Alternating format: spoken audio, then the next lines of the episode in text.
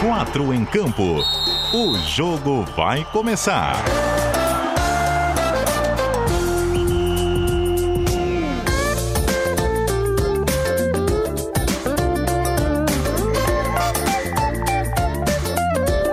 Cadu Reis.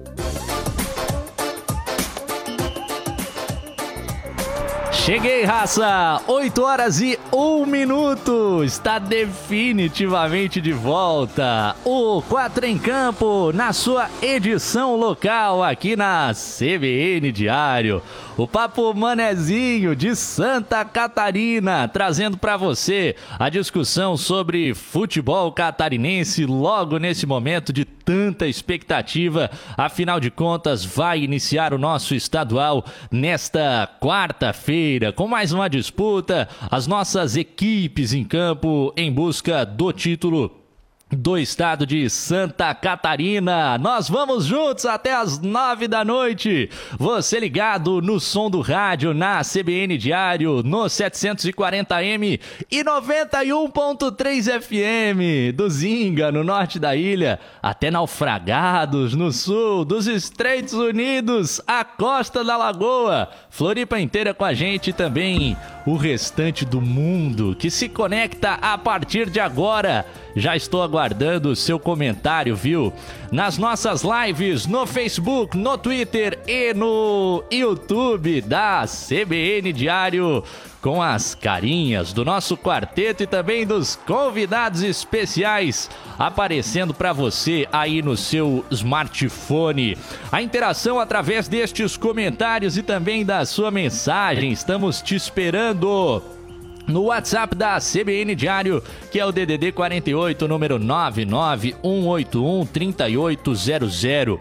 É com a participação efetiva da galera que a gente espera poder trazer o nosso 4 em campo a partir de hoje. O programa que você se acostumou a partir de 2019, que foi interrompido durante a pandemia do novo coronavírus mas que agora volta e com tudo, diariamente, de segunda a sexta, das 8 às 9 da noite, a nossa resenha vai rolar solta, sem dúvidas. E com o meu DJ Marcelo Júnior, o embaixador da Embaixada Copa Lorde no Morro da Caixa, discotecando o som da galera na CBN Diário. Vamos apresentar os integrantes deste humilde programinha que entra na sua casa. Escalação. Rapaz, para quem tem o recurso de imagem, ela está demais, hein? É uma das grandes jornalistas da nova geração de comunicadores de Santa Catarina, sem dúvidas. Eu acho que o dia dessa mulher ele deve ter umas 72 horas, porque é o seguinte: ela bomba no NSC Total, ela faz live de vacina, ela entende muito de futebol, ela é narradora de estádio, ela fala de camisas de futebol na internet, ela apresenta eventos de luta. Essa mulher não para e a companhia dela tá conosco aqui no 4 em Campo. Duda Dal Ponte, boa noite. Boa noite, Cadu. Boa noite a todo mundo que está aqui assistindo, ouvindo o 4 em Campo. É um prazer estar aqui. Olha, eu bem que queria que tivesse 72 horas meu dia para fazer ainda mais coisa, mas que bom que podemos estar aqui juntos nessa reestreia e acredito que esse programa vai ser massa. É, e também com a gente, aquele que nos permite sim dizer que este é o quatro em campo local, manezinho, com a cara da nossa cidade, com a voz de Santa Catarina, ele que desde o início desse projeto fez parte do nosso time, ao lado também de outros grandes amigos aqui da nossa CBN Diário. De volta o Dolinho, o cara das apostas, o cara que também é do samba, exemplo do nosso Marcelo Júnior, o cara que conhece a história do Diário Catarinense, trabalhou por lá, hoje faz parte do nosso time, cara pra lá de conhecida dos nossos ouvintes. Alô, alô, Jorge Júnior, boa noite, meu sagrado. Cadu, muito boa noite e é um prazer estar no seu programa mais uma vez. Desta vez não estamos juntos no nosso estúdio, aquele ar-condicionado no 15, a gente suando. Mas é um prazer estar de volta aqui no Quatro em Campo com você e todo esse time. Show, Jorge, vamos juntos. É, o ar-condicionado aqui na minha casa tá devendo. Tive que fechar a porta, rapaz. Tava passando uma moto por ali, atrapalhando o áudio. Sabe como é o home office? Vamos com um pouco de calor, mas com muita alegria, sem dúvida.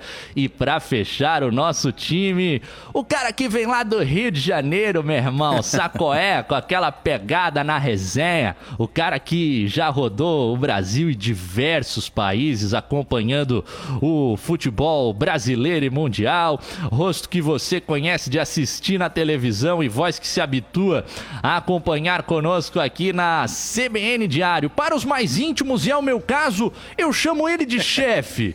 Alô, Luciano Calheiros, boa noite. Tudo bem, Cadu? Que responsabilidade, hein? Um abraço para você, um abraço para Duda, para o Jorge Júnior aí, para para nosso time inteiro, para nossos ouvintes aqui na CBN. Que alegria, que alegria de estar participando junto com vocês desse momento especial, né? Na, na CBN, a volta do, do Quatro em Campo. E olha, eu tô aqui completando pouco mais de uma semana na NSC. E assim, o sentimento que eu tenho para resumir tudo que eu tô vivendo aqui é felicidade, viu? E, e, e com certeza eu tô assim. É, muito encantado com a qualidade da equipe, com a qualidade da equipe, a, a nossa estrutura, então nem se fala. É, se não bastasse tudo que a gente vem acompanhando, né?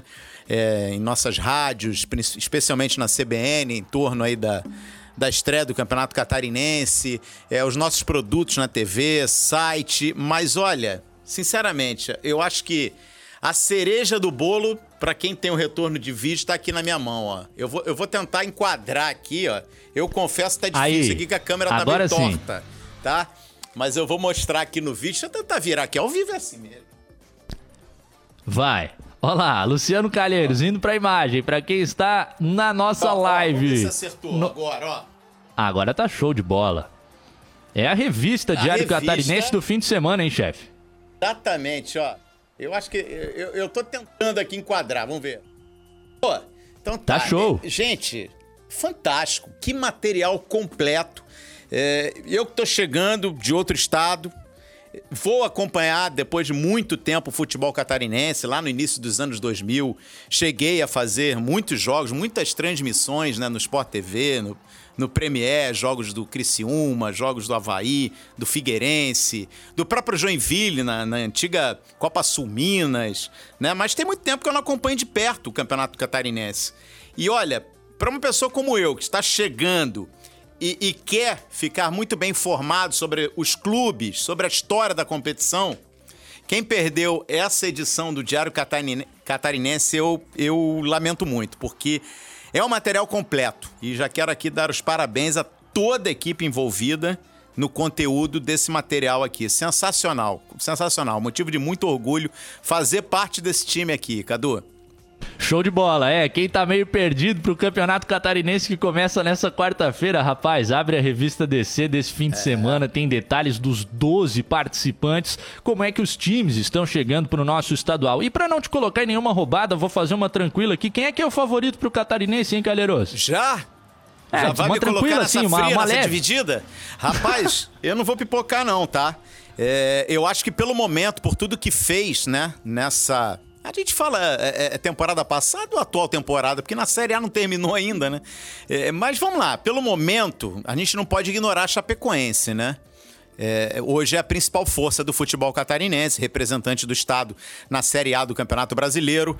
Mas, depois do que vimos ontem lá na Arena Condá, não descartem o Joinville, hein? Vinícius Eutrópio é um cara experiente, um cara rodado, sabe montar boas equipes. E o Joinville, né, que deixou escapar, né? Chegou a fazer um, um- um- chegou a ter um bom momento na Série C, mas deixou escapar a possibilidade. É, mas eu tô confiante. Acho que Joinville vai, vai complicar. E o Brusque? Tô de olho e tô numa expectativa muito grande com relação ao Brusque também. É, as forças do interior do estado que chegam, como sempre, incomodando, né? Esse cenário tão rico do futebol de Santa Catarina que a gente vai ter oportunidade de conversar também com algumas figuras. Me conta o seguinte, chefe: tem reforço de peso pro programa dessa segunda-feira para voltar o 4 em campo em alto nível ou será que não tem? A ideia é essa, Cadu. A ideia é a gente trazer é, sempre convidados relevantes, seja ele é, é, é, esportista, ex-atleta, ou companheiros, né? Nossos colegas aqui de, de crônica esportiva, com relevância aí, com trabalhos relevantes aí no cenário nacional. E hoje, com certeza, temos grandes convidados. É, não é o Jorge Júnior que voltou para sua telinha aí nas lives com o seu varal de camisetas de futebol, não. Esse rapaz aqui bonito ainda, que eu vou lançar na nossa tela agora. Vou jogar ele lá em cima, ó. Tô aqui fazendo a operação da nossa stream, rapaz. Que alegria. Uh, para mim, Olha profissional aí, de comunicação, iniciando, Vilani, a partir dessa segunda-feira, um novo projeto aqui na CBN Diário, que são as edições diárias do Quatro em Campo na nossa versão local aqui de Santa Catarina. Programa que você conhece, né, Vilani? Com o Carlos Eduardo Éboli, com todo o time da rede CBN. Também aqui com o nosso olhar especial e hoje com o narrador do FIFA, rapaz. Boa noite, Gustavo Vilani, tudo tranquilo? Oi, Cadu, boa noite, boa noite, amigos. Vocês estão me ouvindo bem? Perfeitamente. Dá para chegar um pouquinho mais próximo do, do microfone, quem sabe, da captação. Ótimo, Sobe o hino. Vou me aproximar porque hoje eu estou sem fone e microfone, mas eu vou, vou falar um pouquinho mais, mais alto. Tá Poxa, é um prazer, um prazer enorme. De fato, eu conheço há muito tempo o quadro e participava em São Paulo, depois aqui mesmo algumas vezes com Éboli, como você disse. É, a CBN é minha casa, eu tenho a CBN, a Rádio Globo, né? Especialmente em São Paulo, como é, o meu berço também, onde é, tudo começou a ganhar mais projeção lá atrás, lá em 2003, minha primeira passagem. Então é um prazer enorme estar aqui com vocês. Vamos resenhar, vamos bater papo, estou à disposição. Coisa linda! Guga Villani, Gustavo Villani, narrador da Rede Globo, conosco aqui no 4 em Campo. DJ Marcelo Júnior solta a vinheta porque a bola já está rolando. Primeiro tempo. De Marília para o mundo, é isso, Vilani? Conta um pouquinho pra gente antes de entrarmos no futebol. Para o mundo é exagero. Mas tudo começou lá. Nasci, fui criado em Marília, até fiquei lá até meus 17 eh, anos. Aí depois eu fui estudar fora. Quando voltei, voltei para São Paulo. Aí faculdade, é, tive um, é, um período também, na, mais uma vez fui estudar fora, já depois de formado. Aí voltei para São Paulo, depois uh, aqui no Rio já, há oito anos, onde conheci esse cara maravilhoso que é o, o grande amigo Luciano Calheiros. Trabalhamos juntos no, no Fox Sports, já conheci o trabalho dele do Sport TV também. E é isso, mas de Marília, de Marília.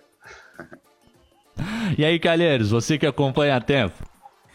Olha, para mim, eu sou suspeito, né? É, como o Guga disse, um abraço ao Guga, que é um grande amigo realmente, que, que eu fiz no Fox Sports. Já conhecia também o, o, o Gustavo Villani há tempo de reportagem, né?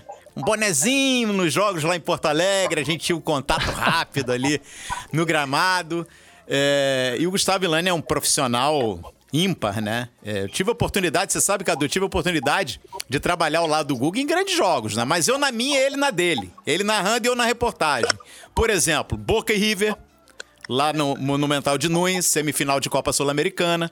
Né? Estivemos juntos na decisão da, da, Copa, da Liga Europa, né? Aquela virada do Sevilha para cima do Liverpool, lá na Suíça. É, e, e, mas tem uma passagem que é muito curiosa, que me marcou muito.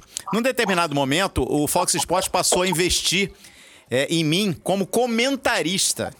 Né? E eu acabei depois conversando com, com o Márcio Moron, que não era muito a minha praia, que naquele momento eu queria mais investir na apresentação. Pois eu cheguei a fazer um jogo de, de CONCACAF, né, Guga? Não, foi CONCA Champions é, do, do, Red Bull New York contra o Toronto. Gustavo Villani, olha a minha responsabilidade, sua, Cadu. Comentar o lado de Gustavo Villani. E o homem é, é, deixou bem à vontade. Acabou saindo um bom jogo, né? Uma boa transmissão, né, Guga? Rapaz, eu não me lembro, eu juro por Deus, por Deus que eu não me lembro disso. Pra você ver Eram como é que eu fui bem. O, o, o Calheiros, o Calheiros é, sabe mais do que eu, porque eu chego no Fox Sports em 2013 e ele é da primeira leva de 2012. Isso. Então, eram tempos assim do, do, dos primórdios do canal, é. né, em que a gente trabalhava demais. Eu cheguei a fazer seis jogos numa semana. É, mas, é, poxa, essa, essa Boca e River, River e Boca é inesquecível. Verdade. Eu nunca, é, ainda mais em tempos sem público, né? Ver o, o Monumental de Nunes daquele jeito, é, envelopado, uh, enfim, aquela chuva de papel picado. É, a, enfim, mas eu, eu, me lembro de ótimas passagens desse jogo, seu comentarista, eu juro que eu não me lembro. Olha aí, ó. Marquei, viu, Cadu? Não, mas é o seguinte, significa um trabalho no mínimo decente, né? Porque se tivesse sido ruim, seria lembrado sem dúvida, porque você Pô, obrigado, na televisão, Cadu. no rádio faz obrigado. uma besteira, tá nas redes sociais três minutos depois. Então eu vou levar como um tá elogio bom, do Vilani. Tá bom. Agradecendo já a todo mundo que está com a gente por aqui. Vou lançar alguns comentários na tela da live. O Diego Dias dizendo que o Vilani é monstro. O David Santos, torcedor do Figueirense, mandando um abraço a todos os convidados. O Thiago Gonçalves, que torce pro Havaí, mas conhece do Marília, ó, ó Vilani, tá dizendo que o Marília bateu na trave, quase subiu para a Série A do Campeonato Brasileiro em 2003. Aurélio tá mandando boa noite pra gente por aqui. O Edemilson Júnior, feliz com o retorno do nosso 4 em campo e o Thiago. Tu és de Imbituba, ô Duda? Ele tá falando um abraço daqui de Zimba. É isso? Sou, sou de Imbituba. Tô em Imbituba na pandemia, aliás, aqui pertinho. E tem muita gente de Imbituba que está acompanhando aí a live, acompanha a CBN e sempre tem imbitubenses por aí. um abraço pra galera também que tá no nosso WhatsApp chegando em peso por aqui. O Emerson, no município de Biguaçu. Galera chegando com a gente, muito obrigado mesmo pela companhia de vocês. O Valdinei, do Grupo Havaí Eterna Paixão. A raça quer resenha e eu vou tirar o, o elefante da sala. Vamos começar a falar de Flamengo Internacional. Esse jogo que quase não deu reclamação nenhuma, né, Guga? Nossa, mais um, né? É, foi, eu acho que assim, já está na hora da gente fazer balanço, né? Porque só tem mais uma rodada. É, foi, foi uma arbitragem muito ruim, de uma maneira geral. É, o Leonardo Gaciba, que me desculpe, ele era nosso colega até outro dia, me dou muito bem com ele é, de microfone, mas é, eu acho que tem muito, muito, muito a ser repensado, muita gente que precisa né, ser reavaliada, o próprio uso da tecnologia. É, e assim, foi desmoralizante né, no Maracanã. O Felipe Luiz, que sofreu pisão, é, baixa a cabeça, né, é, não, desacredita no cartão vermelho dado para o Rodinei. E, e, depois ainda, é, uma curiosidade, curte um post no Instagram, Rodinei se lamentando que é, teria sido injustamente expulso, e foi, e o próprio Felipe Luiz, que também era protagonista do lance, curte a, a mensagem dele. É, isso tudo para dar medida, né, de que. Cara, e assim, é, na rodada anterior, o, o, gol do Rodrigo Dourado de cabeça contra o Vasco, é, a linha descalibrada, o VAR descalibrado, quer dizer, é, é, é ruim para todos. O, o Inter não pode, não tem muito do que reclamar em relação é, é, lógico que é legítimo reclamar, né? O, o Rodinei não merecia ter sido expulso, mas na rodada anterior, ele, internacional, pode ter sido beneficiado com toda essa pataquada que a gente acompanhou na Série A. É, muita, muita polêmica, e eu acho que aquela coisa, né? É, em casa que não tem pão, todo mundo briga e ninguém tem razão. Então tá todo mundo uh, insatisfeito. Quer dizer que quando é um ou outro, você pode achar que é choro pontual, de perdedor e tal, mas quando todo mundo reclama, tem algo importante para ser refeito, revisto na, na arbitragem. É, e nesse caso com a arbitragem de vídeo interferindo, né, em uma marcação de campo do árbitro mais de uma vez, aliás, na anulação eh, do gol do Pedro, a gente pode discutir esse lance. E aí, Duda Dal Ponte, era para vermelho ou o Rodinei tinha a bola, deixou escapar e ainda que tenha colocado ali a saúde do Felipe Luiz em risco, poderia ser um lance para amarelo?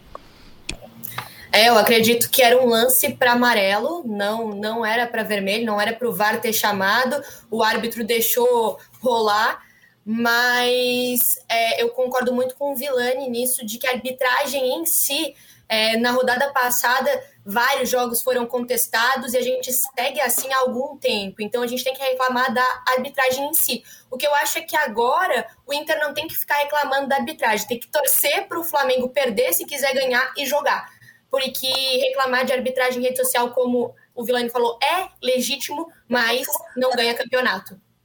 Ah, Duda, e é muito chata também essa razão. pressão, né? É, des, desculpa, Cadu. Deixa eu só uh, complementar. A Duda tem razão, porque assim, no Brasil a gente vive uma crise de é, credibilidade, né? Ninguém acredita em ninguém. A gente não acredita nos médicos, ou você encontra médicos para falar o que você bem quer ouvir. É, você duvida da justiça, você duvida. E no futebol não é diferente. É, todo mundo aponta o dedo, né? O culpado é sempre o outro e nunca si próprio. Ninguém aponta o dedo para si. O Internacional foi líder muitas vezes no campeonato, com diferentes técnicos, e não é por causa da expulsão do Rodinei é, que ele vai perder o campeonato. Eu, nesse caminho, eu concordo com a Duda, tem, o pessoal tem que trabalhar e, claro, apontar os dedos, né, é, para quem se sentir prejudicado, que vá à CBF buscar o áudio ou entender o porquê. É, nesse mesmo campeonato, a CBF admitiu um erro contra o São Paulo é, no jogo contra o Galo, lá no Mineirão. Então, são muitos erros. Isso ninguém discute. Agora, é, só não dá para dizer que a CBF está beneficiando esse ou aquele, porque no fundo todo mundo em um, algum momento foi prejudicado e quem for campeão está aberto, está muito aberto. Eu acho que o jogo do Flamengo é, é mais difícil do que o jogo do Inter. É, vai ser campeão com mérito. E aí, Jorge Júnior, mais um fim de semana que termina e a gente infelizmente está falando de arbitragem e não do jogo de bola. Exatamente. Mas a expulsão que prejudicou o Inter foi a do Wendel contra o Sport, né? O Inter perdeu três pontos em casa, num jogo fácil, que era para ter vencido. No lance do Rodinei, eu acho, concordo com a Vilânia Duda, era um lance que um amarelo podia ser dado, mas eu acho que o Rodinei deu, deu essa brecha ao não dar um biquinho na canela. Aquele lance, quando chega atrasado, tu dá um bico na canela do cara para parar a jogada. Ele acabou indo com o pé alto e pegando o tornozelo do Felipe Luiz. Nós estamos na resenha do 4 em Campo aqui na CBN Diário com Jorge Júnior, Duda Del Ponte, Luciano Calheiros e o nosso convidado Gustavo Villani, narrador da Rede Globo. Muito obrigado a você do outro lado pelo prazer da companhia com a gente aqui na reestreia da edição local do programa. Campeonato acabou, Guga? Será que o meu São Paulo segura os caras para o Rogério não levantar o título na nossa casa? o seu São Paulo, você deve estar de cabeça inchada, né, Cadu? Porque é, foi a, a, maior margem na, na liderança do campeonato, sete pontos, e o São Paulo está defendendo só um lugar no G4. É, inclusive, daqui a pouco tem, tem esse jogo para fazer com o Botafogo. Ah, cara, eu acho que o jogo do Flamengo é mais difícil por ser fora de casa, número um, por ser o São Paulo, que hoje é um time melhor do que o Corinthians, número dois e pelo fato do Inter jogar em casa. Então, assim, é, não está liquidado, não. O campeonato está aberto. O São Paulo pode atrapalhar a festa do Flamengo. Para isso, basta o Inter ganhar e, e, o São Paulo tirar ponto do Flamengo, empatar o jogo, por exemplo, ou mesmo ganhar. Então, e outra, cara, eu já queimei é, a língua algumas vezes, né?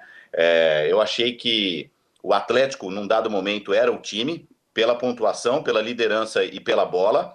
É, eu, eu achei que o São Paulo fosse o campeão num dado momento, abriu sete pontos. Poxa, é, não perde mais, não pega mais. Se, se ele mantiver a, a, a, regularidade que ele né, teve até aqui, ele nada. E eu, antes de começar o campeonato, achei que o Flamengo seria o campeão, porque tem o melhor grupo de jogadores, e só na penúltima rodada ele, ele consegue alcançar a liderança. Então, sem prognóstico algum para a última rodada. Ô, e aí, chefe, a projeção de quinta-feira para eu perguntar de catarinense pro Vilani a seguir. não, não, eu, eu tô ouvindo atentamente aqui. Eu vou, te, eu, eu vou tentar extrair aqui rapidamente um pouquinho de, de cada um, tá? Do Gustavo, da Duda e do Jorge. Eu acho que eles foram muito felizes nas análises. É, o Vilani lembrou bem, gente, nós temos um campeonato com 20 clubes. Qual foi o clube? Né? Vamos, vamos estender. É, dos 40 clubes na Série A e na Série B, quem é que não foi prejudicado ou beneficiado por erros de arbitragem? E não é esse ano, não. Nós estamos falando aí de cinco anos para cá. Né? O, o Jorge foi perfeito. É, tinham vários recursos ali para o Rodinei no lance. Ele deixou, deixou é, caber a interpretação. Quando não precisava. Eu também não concordei com a expulsão. Também não concordei com a expulsão. Mas é, a gente já tem exemplos de lances similares e o Internacional mesmo, um lance muito parecido contra o Boca Juniors na Libertadores. Ah, mas são outros critérios de arbitragem. Ok, mas naquele momento contra o Boca, tem uma expulsão do lado do Boca que é num lance muito parecido. Muito parecido. Quer dizer, cabe a interpretação. E aí levou para o VAR, meu amigo. Em câmera lenta, aperto de mão vira agressão. Né? E aí fica complicado, no calor ali da decisão, você tomar atitude. E aí o Rafael Klaus, uma pena, eu lamento muito, porque na minha opinião o Rafael Klaus, é, desde o ano passado, vem sendo o melhor árbitro do, do Brasil. E ele comete um erro sim capital. Agora, a Duda fez uma observação interessante. O Internacional parece que o campeonato já terminou. Acabou ontem. Quando o campeonato só poderia terminar se o Internacional vencesse. Quer dizer, tem mais uma rodada. E o Internacional joga por combinações, é, é, por possibilidades é, é, maiores do que o Flamengo. É claro que o Flamengo basta vitória, mas qualquer outro resultado que não seja de vitória do Flamengo, a vantagem é do Internacional. Né? É, e tem essa questão do tabu que o Gustavo Villani levantou aí, as dificuldades do Flamengo, concordo com ele. O jogo não está ganho. Né? O, o, o, São Paulo, dependendo do resultado de hoje contra o Botafogo, pode ir para o último jogo precisando pontuar para garantir é, é, é, vaga na fase de grupos da Libertadores. E a Duda lembrou aí: o Internacional tem outros motivos para se preocupar, mais importantes para essa última rodada do que a expulsão do Rodinei. Nos últimos cinco jogos, nas últimas cinco rodadas, enquanto o Flamengo venceu quatro jogos, o Internacional só venceu dois. E olha, a gente está incluindo aí é, jogos, por exemplo, contra o Vasco, a gente já citou aqui o problema do VAR. Né? A gente pode incluir nesse pacote o próprio Bragantino. O Internacional não foi melhor que o Bragantino no Beira Rio e ganhou o jogo. Quer dizer, o Internacional tem problemas de desempenho para resolver.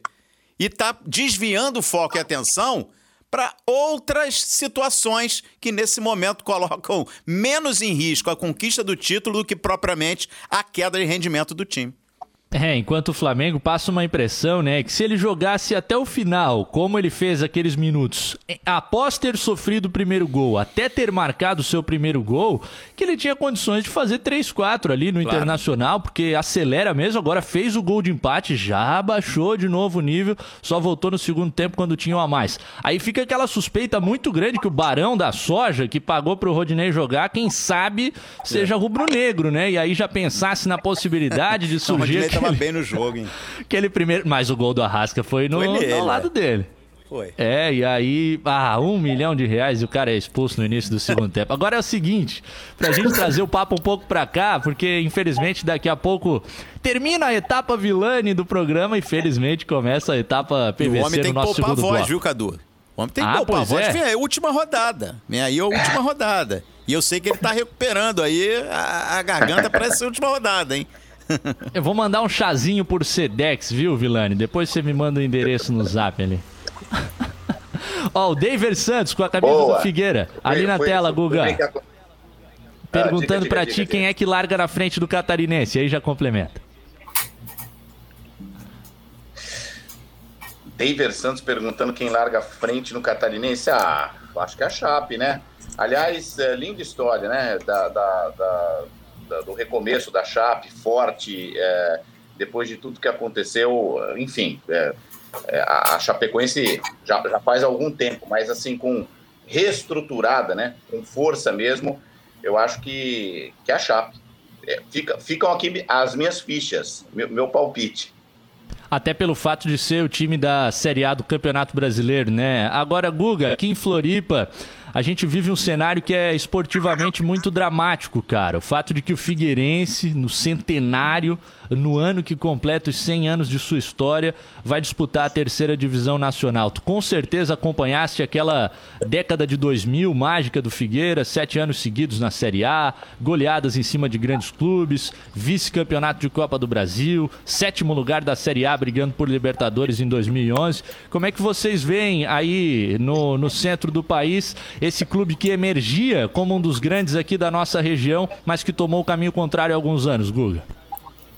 Ah, bom ponto, hein? Porque é muito triste, né? Eu certamente não tenho aprofundamento suficiente como vocês para destrinchar o que acontece de fato, o que aconte aconteceu e acontece no Figueirense.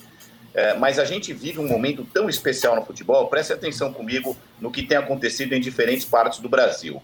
É, caíram, eu vou colocar o Vasco como rebaixado. Caíram para a Série B três campeões brasileiros: Coritiba, Botafogo e Vasco. O Vasco, um tricampeão continental, inclusive. É... a, a, gente tem um Corinthians no meio da tabela, apenas como coadjuvante, e, e é o time mais endinheirado, pelo menos no que diz respeito à, à receita de televisão, ao lado do Flamengo. E a gente tem bons trabalhos de clubes de muito menos expressão em centros menos importantes, né? É, Ceará e Fortaleza, o próprio Grêmio, que não tem, é, em relação a esses times é, do eixo, Rio, São Paulo, a mesma condição de patrocínio, de receita de televisão, etc e tal, mas muito oxigenado há algum tempo, né, vendendo jogadores, é, disputando títulos. Então, eu me acostumei a ver um Figueirense desse patamar de revelar jogadores ou mesmo a recuperação do Edmundo para a carreira, por exemplo, é, passou diretamente pelo Figueirense. É, era um, um, centro em que as pessoas, os jogadores é, mais ou menos importantes, renomados, gostavam de estar, né? Pela organização, pela estrutura. Então, é, para resumir, eu vejo com muita, muita tristeza mesmo, porque é, faz falta, faz falta para todos nós é, ter um representante forte em Florianópolis, uma cidade de desenvolvimento humano, de índice, né, de DH sensacional, tudo isso que a gente conhece. E faz falta o Havaí, em especial, para ter um grande rival na cidade. Uh, chegamos a ter aí três né, catarinenses, uh, num dado momento, como representantes da quatro, né, da Série A, bem lembrado.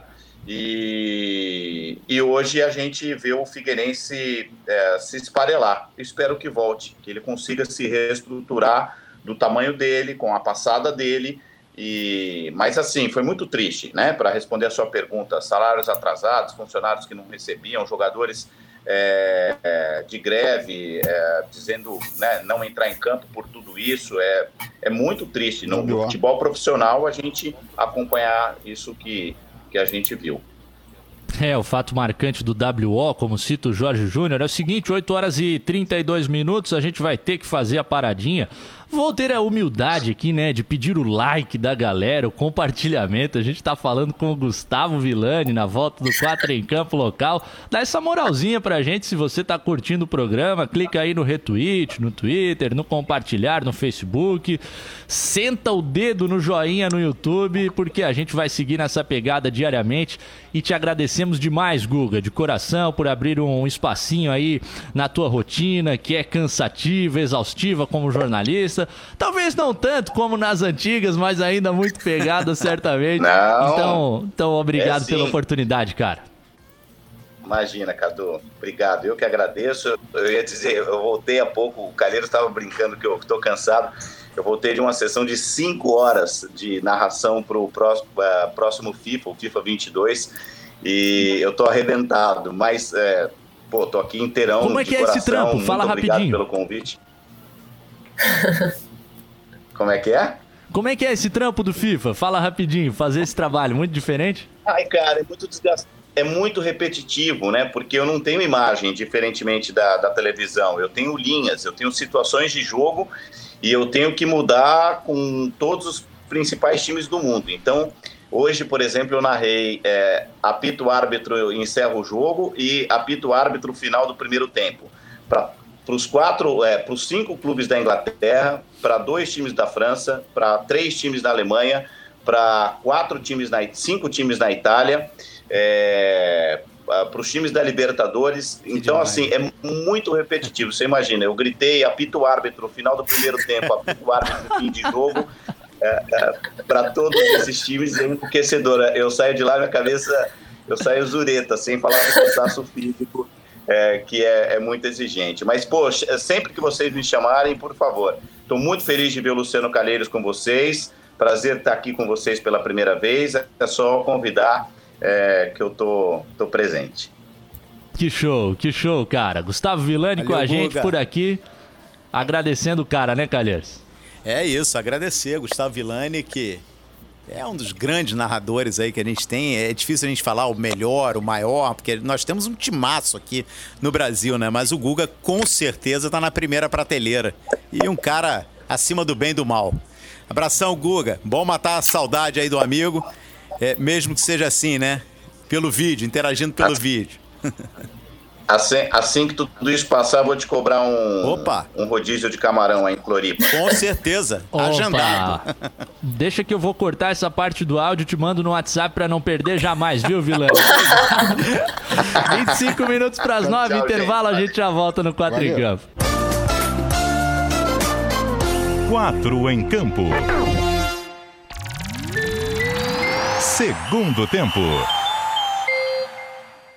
22 minutos, faltando para as 9 da noite. Seguimos com o 4 em Campo local aqui na CBN Diário, no 740 AM e 91.3 FM do seu rádio na Grande Florianópolis e em qualquer parte do mundo, através do aplicativo NSC Total do site cbndiario.com.br e também, é claro, das nossas lives no Facebook, no YouTube e no Twitter. Vai curtindo e, é claro, compartilhando a gente para chegarmos em cada vez mais pessoas por aqui.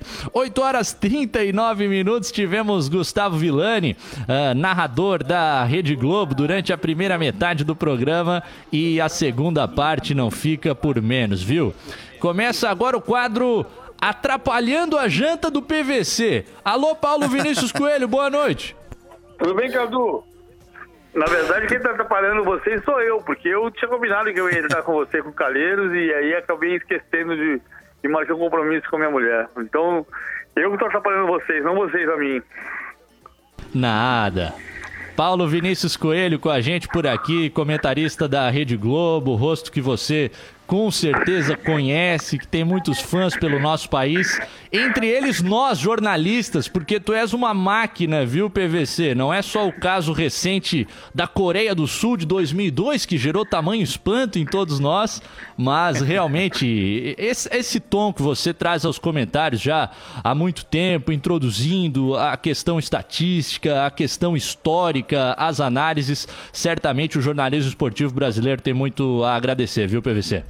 É, eu agradeço ao jornalismo esportivo do Brasil, porque quando eu tinha 14 anos eu queria ser jornalista esportivo e graças a Deus hoje eu consigo trabalhar com uma coisa que é minha paixão. Ah, e para isso preciso tentar trabalhar bem todos os dias. Eu digo sempre que assim, eu lembro um dia que minha mãe pediu para ir no supermercado Joanim, que tinha em São Bernardo do Campo, onde eu morava naquele período. E eu fui debaixo de chuva, e eu pensava, eu ouvindo o rádio e tinha um Corinthians e Ponte Preta, eu falava assim, cara, eu queria estar atrás do gol. E depois, quando você vai fazendo 10, 12, 15 anos de profissão, você para e fala assim, puxa, hoje está um dia de sol e eu tenho que trabalhar. Tem. Tem. Não, mas eu podia ir para a piscina. Não. Você tem que ir trabalhar, porque o que você sonhou quando você tinha 16, 17, 18, 19 anos, era ir trabalhar a gente não tem o direito de abrir mão do que a gente sonhou. De, se, deu, se, se a gente teve a chance de, de, de, de realizar.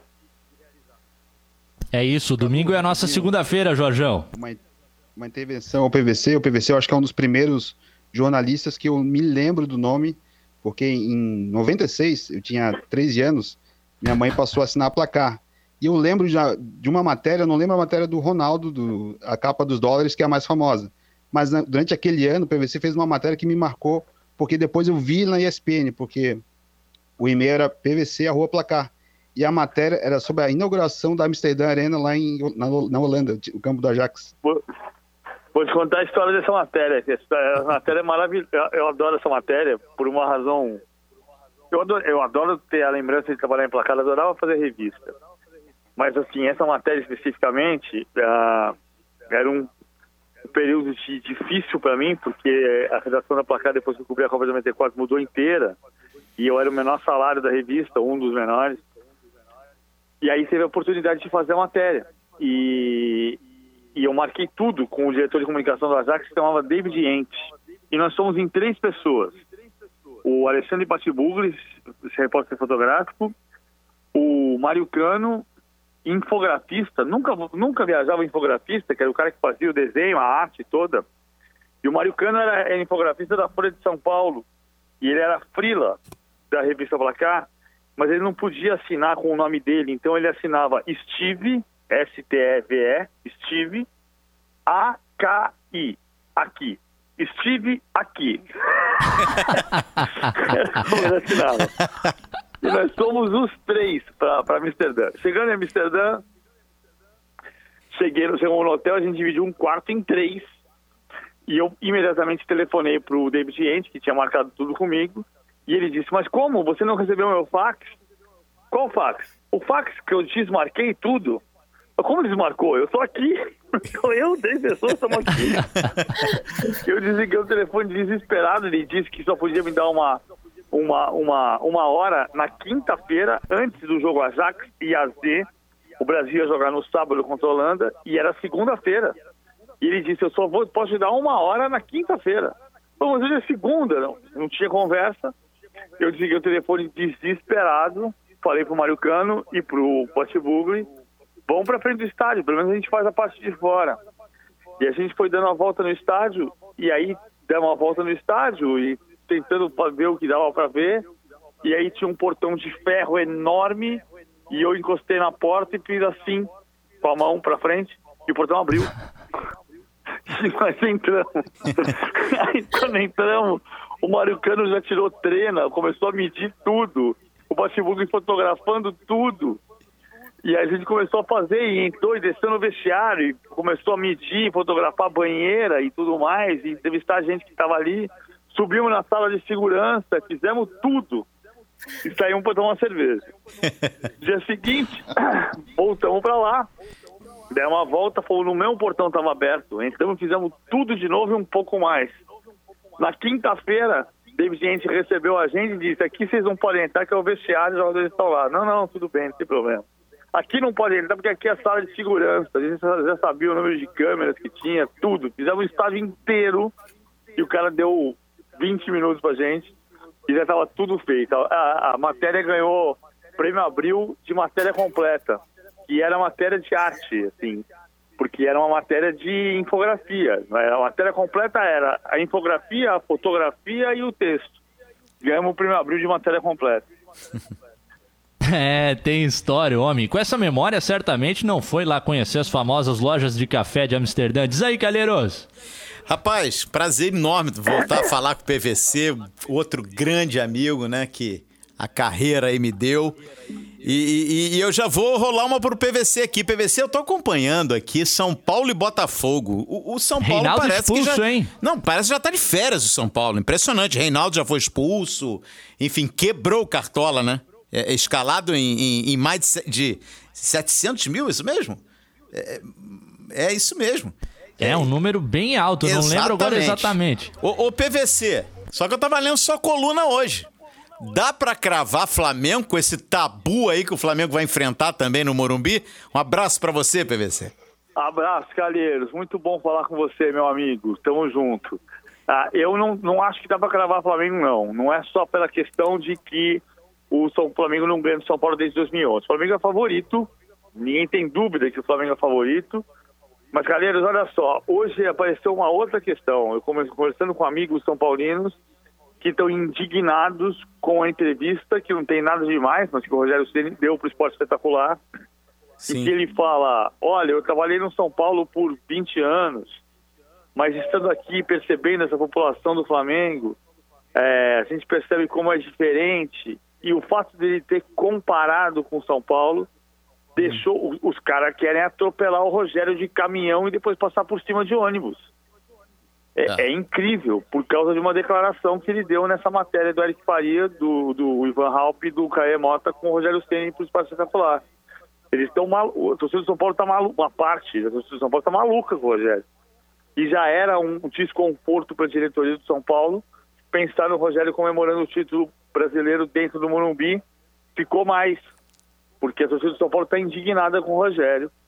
E se o São Paulo está jogando nada contra o Botafogo, vai ser cobrado para jogar bem contra o Flamengo. Ah, não, isso não significa que o Flamengo não possa ganhar no Morumbi? Claro que pode. Mas, mas o São Paulo vai, o São Paulo vai, os jogadores do São Paulo vão precisar de motivação extra para ganhar do Flamengo na quinta-feira, porque vai ter uma motivação da torcida que vai cobrar todos os dias daqui até a quinta-feira. É, com certeza. Já tinha aquela coisa de ver Rogério Ceni campeão no Morumbi. Aí depois dessa fala, quando entra nesse terreno que ah, essa torcida é diferente, aí a carreira inteira ligada ao São Paulo Futebol Clube fica difícil, né? Duda Dalponte, na nossa resenha com o PVC, diz aí, Duda. Olá, prazer, PVC. É um prazer estar conversando com você. Leio de vez em quando o seu blog e agora está no mesmo programa. É uma honra. É, queria comentar com você é, numa das suas colunas, você falou que o Flamengo ganhou do Inter porque tem melhor time. E, e, muita gente contesta isso, né? Diz que o Flamengo tinha melhor time, mas que em 2020 não veio dessa forma. Em comparação ao Internacional, por que, que o Flamengo tem o melhor time? O que, que faz do Flamengo melhor do Brasil? O elenco e o investimento. Ah, é claro que assim, o Internacional estava jogando no nível igual, as, as pessoas, assim, é, tudo bem que a gente, cabe a nós que trabalhamos com palavras, usar as palavras certas. E muitas vezes hoje, nesse nosso tempo do ódio, as pessoas vão pegar palavras que podem não ser exatas e tentar transferir para tentar mostrar que você está sendo injusto ou parcial ou qualquer coisa desse tipo. Ah, na época da, da, do, do Mundial do Palmeiras, quando eu disse Palmeiras não perdeu o Mundial, ganhou a Libertadores, é claro que o Palmeiras perdeu o Mundial, mas o que eu estava dizendo era, o Palmeiras foi o time que mais menos dias teve entre a conquista da Libertadores e a derrota do Mundial. Tem uma maratona que é o que explica a queda de rendimento em parte. Uh, e você pega a palavra que a gente teve aqui é um título e o título não é exatamente a matéria inteira. A mesma coisa vale para isso. É claro que o lance do Rodinei teve um impacto eu, por exemplo, daria cartão amarelo. Mas eu não, não, não, não, não esqueço que é um lance de interpretação. Na minha opinião, o VAR não deveria pedir para o árbitro reinterpretar lances de interpretação. Era para ser só matéria exata para corrigir erros graves, mas a FIFA determinou que o VAR serve para interpretar também. E o melhor, ou suposto melhor árbitro do Brasil, foi até o vídeo interpretou revendo o lance e interpretou que era cartão vermelho. A minha interpretação é cartão amarelo, mas é um lance de interpretação. Por que a minha interpretação está certa e a dele está errada? A gente, a gente perdeu o sentido de respeitar a opinião alheia. E, neste caso, a interpretação do suposto melhor árbitro do Brasil. Então, é, Rafael Claus.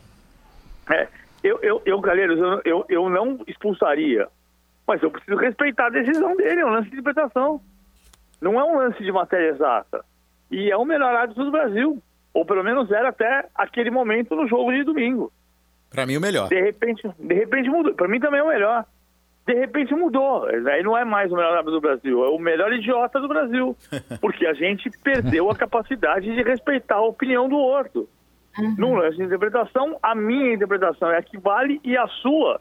Eu tinha um amigo meu, nos anos 90, chamado Anjinho, que era diretor de arte da revista Placar, que falava, vou, vou, vou pedir a licença poética de repetir a frase que ele usava naquela época. Ele dizia assim, eu respeito muito a opinião dos outros, mas a sua é uma merda. eu respeito a dos outros, mas a sua é uma porcaria. É assim, não, não dá para mais ser assim. A gente precisa tentar ter um sentido de respeito pela decisão alheia. Eu não concordo com a decisão, mas eu respeito. Por isso eu acho que o Flamengo ganhou o jogo, porque o Flamengo é mais time do que o Internacional. Mas o Internacional pode ser campeão na quinta-feira. Ponto. Também acho. É isso, possibilidades em aberto. Oito minutos faltando para as nove, reta final do nosso Quatro em Campo. Nós estamos ao vivo aqui na CBN Diário, conversando com o comentarista da Rede Globo, Paulo Vinícius Coelho. O PVC, uma curiosidade que eu sempre quis te perguntar. Nascidos em 30 de agosto, você, eu, Pavel Nedved, Gabigol e Tietê, quem é mais craque? Ah, o Jugovic, Vladimir Jugovic, nasceu também no mesmo dia, mês e ano que eu, 30 de agosto de 69. O mais craque é o Gabigol. que fase do Gabi, voltou a balançar demais as redes. O Gabigol nasceu no mesmo dia que eu, só que com o ano invertido. Ah, muito bem, ele é 96 e tu és 69, é isso, né? É isso isso aí, é isso aí. Cadu, Agora- perguntinha pro PVC. Vai. O PVC recentemente comentou um jogo do Havaí, repercutiu positivamente aqui a participação dele, pelo conhecimento dele do Havaí. O que que. Tua preparação para aquele jogo específico, acho que foi Havaí e Juventude? Ah, Especificamente, eu fui muito bem atendido pelo Claudinei Oliveira, que me contou um pouco do trabalho que ele tinha feito. Pesquisei a história do jogo, pesquisei sobre o que estava acontecendo, fui rever todos os gols do Havaí do, e do Juventude nos jogos da Série B. As pessoas falam assim, não, o PVC tem boa memória. Graças a Deus eu tenho mesmo. Mas não dá certo se não trabalhar. Tem uma passagem, viu, Cadu, rapidinho, que eu sei que a gente tem que liberar o homem, senão a Adri, que é a esposa do, do PVC, vai ficar brava comigo, tá? Ela Porque tá o- no telefone, eu tô olhando pra Ah, ela então, aqui, né? então menos mal, Aí ele vai PVC. chegar nela, Calheiros, e vai dizer: Não, Adri, você é mais linda que a Hungria de 74. Não, olha aqui, ó, ó, Tem um detalhe, e, e- e ninguém me contou. Eu, eu trabalhei muito tempo ao lado do PVC e, e diariamente estávamos juntos um bom período no Expediente Futebol, o, o programa do, do Fox Sports, enfim. E, e ninguém me contou. O PVC, ele chegava na emissora, tá? E abria o notebook dele na salinha de reuniões, sozinho lá, e abria o caderninho. Então, é tudo que era notícia do dia, ele ligava clube a clube. E eu me lembro muito bem que quando, quando eu, eu troquei, né, quando eu migrei da reportagem para o estúdio para me tornar um apresentador, eu lembro de uma conversa que eu tive com o PVC, o PVC vai lembrar bem. É, eu tive a pergunta para ele, ah, o que, que você acha, PVC, de- dessa mudança tal? Ele, Calheiros, não importa qual for a mudança, só não deixa de ser repórter. Você lembra disso, PVC? Esse papo que a Eu gente teve no Cosme isso, Velho? Calheiros, no dia que você me ouvir dizer a frase, É, quando eu era repórter, Morreu. você me interna. exatamente. exatamente. Você não pode deixar de ser repórter nunca. Nunca. E É, o PVC é especial repórter como- antes de mais nada, até hoje, até hoje. Então não é por acaso que ele tem esse conhecimento todo. Ele, ele apura, ele apura, ele conversa com as pessoas. É, enfim. E não, não é de E- e- graça que tem esse conhecimento todo. E é importante, cara, eles entender o seguinte, assim, as pessoas às vezes estão acusando. Outro dia, Cristina Serra fez uma grande coluna na Folha de São Paulo, mas falou sobre o Ian Howler, não esqueci o sobrenome dele, que fala sobre jornalismo de acesso, e ela, e ela, e ela fez uma coluna com muita base, falando sobre o que eventualmente alguns jornalistas podem ter feito de equívoco pela relação com fontes que não têm usado de maneira correta. Sim. Mas é importante dizer que o, o jornalismo, que agora está querendo se chamar jornalismo de acesso, o, o problema não é você ter acesso. O problema é o que você faz com o acesso. O jornalista não tem. O amigo do jornalista é, é o leitor, é o ouvinte, é o telespectador.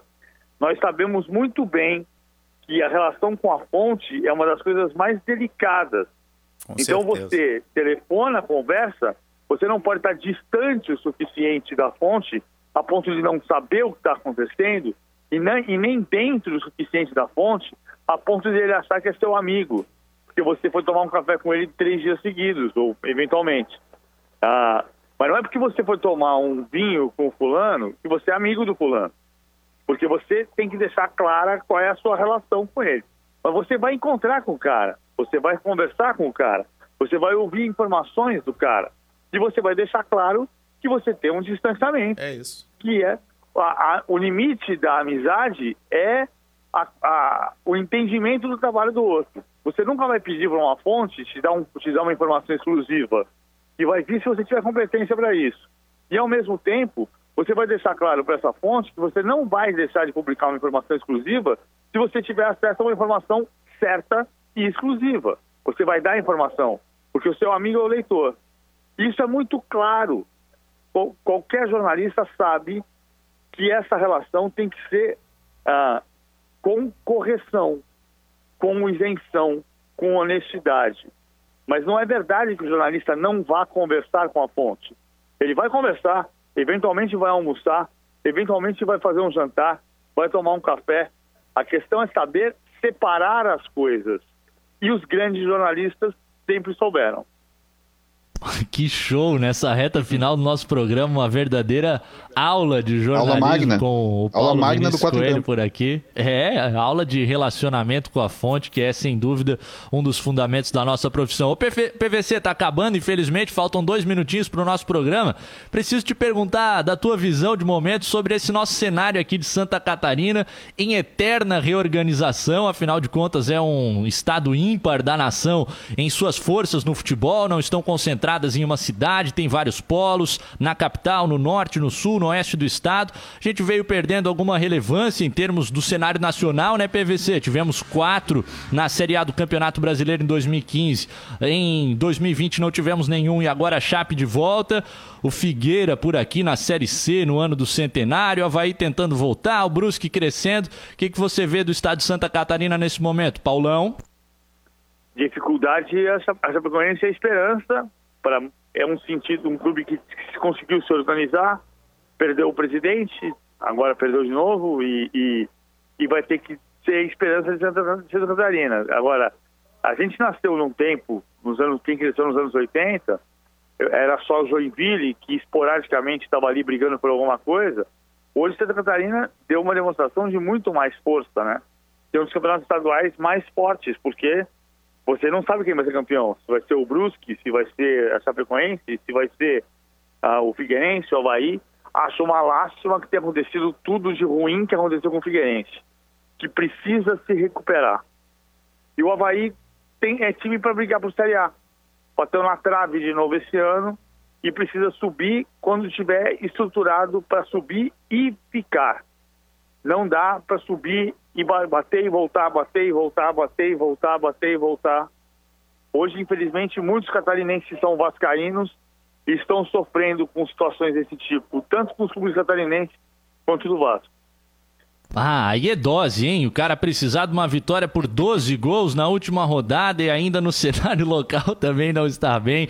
Nove da noite, a gente está finalizando. O PVC, tu não entraste com imagem, mas botamos uma belíssima foto tua de terno por aqui para ilustrar a participação na nossa live nas redes. E é claro que o importante foi todos nós podermos te ouvir na noite dessa segunda-feira. Muito obrigado pela, pelo prazer da oportunidade de falar conosco por aqui nessa retomada da versão local do 4 em Campo para Santa Catarina. Um abraço. Obrigado, Cadu. Obrigado, Calheiros. Obrigado para todo mundo aí. Grande Valeu. abraço, PVC. Tchau. Valeu. Paulo Valeu, Vinícius PVC. Coelho, Tchau, tchau. PVC, comentarista da Rede Globo, nessa resenha com a gente por aqui. E que grande oportunidade nós tivemos. Ficou um pouco curto o programa, né? Dois entrevistados, todo mundo eh, quer ouvir o pessoal, mas a gente vai ter muito tempo para resenha diariamente. É uma hora que a CBN Diário devolve ao assunto futebol de Santa Catarina, sobretudo, mas sem jamais fechar os olhos para o que está acontecendo no nosso redor, no país e no mundo. Queria agradecer as pessoas que colaram com a gente por aqui no Facebook, no Twitter, no YouTube. Muito comentário, muita curtida. Isso faz a gente feliz e dá aquele gás, porque amanhã às 8 da noite. Estaremos de volta por aqui com uma nova escalação que eu só vou revelar uma hora antes do jogo, como é a prática que ficou por aqui. Duda Dal Ponte, que estará conosco de maneira recorrente e sequencial. Te espero em breve aqui no programa. Muito obrigado pela parceria. Valeu, Cadu, valeu, Jorge Júnior, Calheiros e também o Vilani e o PVC que passaram por aqui. Uma honra estar com vocês nessa retomada, nessa reestreia. E vamos aparecer por aqui para comentar sobre o catarinense, que daqui a pouco começa também, e sobre o futebol no mundo. Com certeza. Quarta-feira inicia o nosso campeonato catarinense. Não tem quatro em campo, porque o Havaí estará em campo a partir das oito e meia da noite diante do Juventus. Mas sempre que não estiver jogo, a gente vai estar por aqui nesse horário. Não é mesmo, Jorge Júnior, com a sua peita, a sua camisa da Sampdoria? E diz pra mim quais são os outros clubes aí atrás, pra fechar. Vamos lá, Cadu, aqui. Atlético Herman Neichinger, tá meio Ó. sumido. Costa Rica, pura vida. Muito bem. Atlético Nacional, camisa que a minha querida Bruna Bernardes trouxe direto da Colômbia. Ó. Deportivo Saprissa, da Costa Rica também. Southampton, time que quem trouxe essa camisa pra mim foi nosso querido João Lucas Cardoso, está nos acompanhando. Querido Jota, saudades. futsal, um, um belíssimo jabá que recebemos aqui em casa. Valeu, Dolly Bet. Até a próxima, meu querido. Até sexta.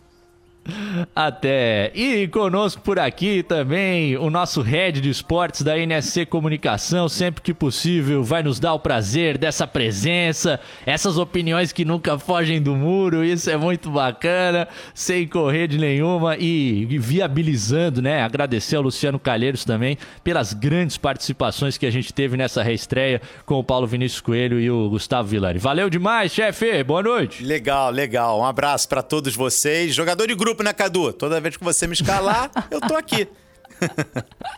e aí fica fácil demais jogar com esse time que teve o Marcelo Júnior, nosso embaixador, no comando da mesa de áudio. 4 em campo volta amanhã às 8 da noite, mas você sabe que tem mais esportes na CBN Diário, às 9h30 e 10h30 da manhã, com os minutos esportivos. A partir das 11 o debate diário no comando do mestre Roberto Alves.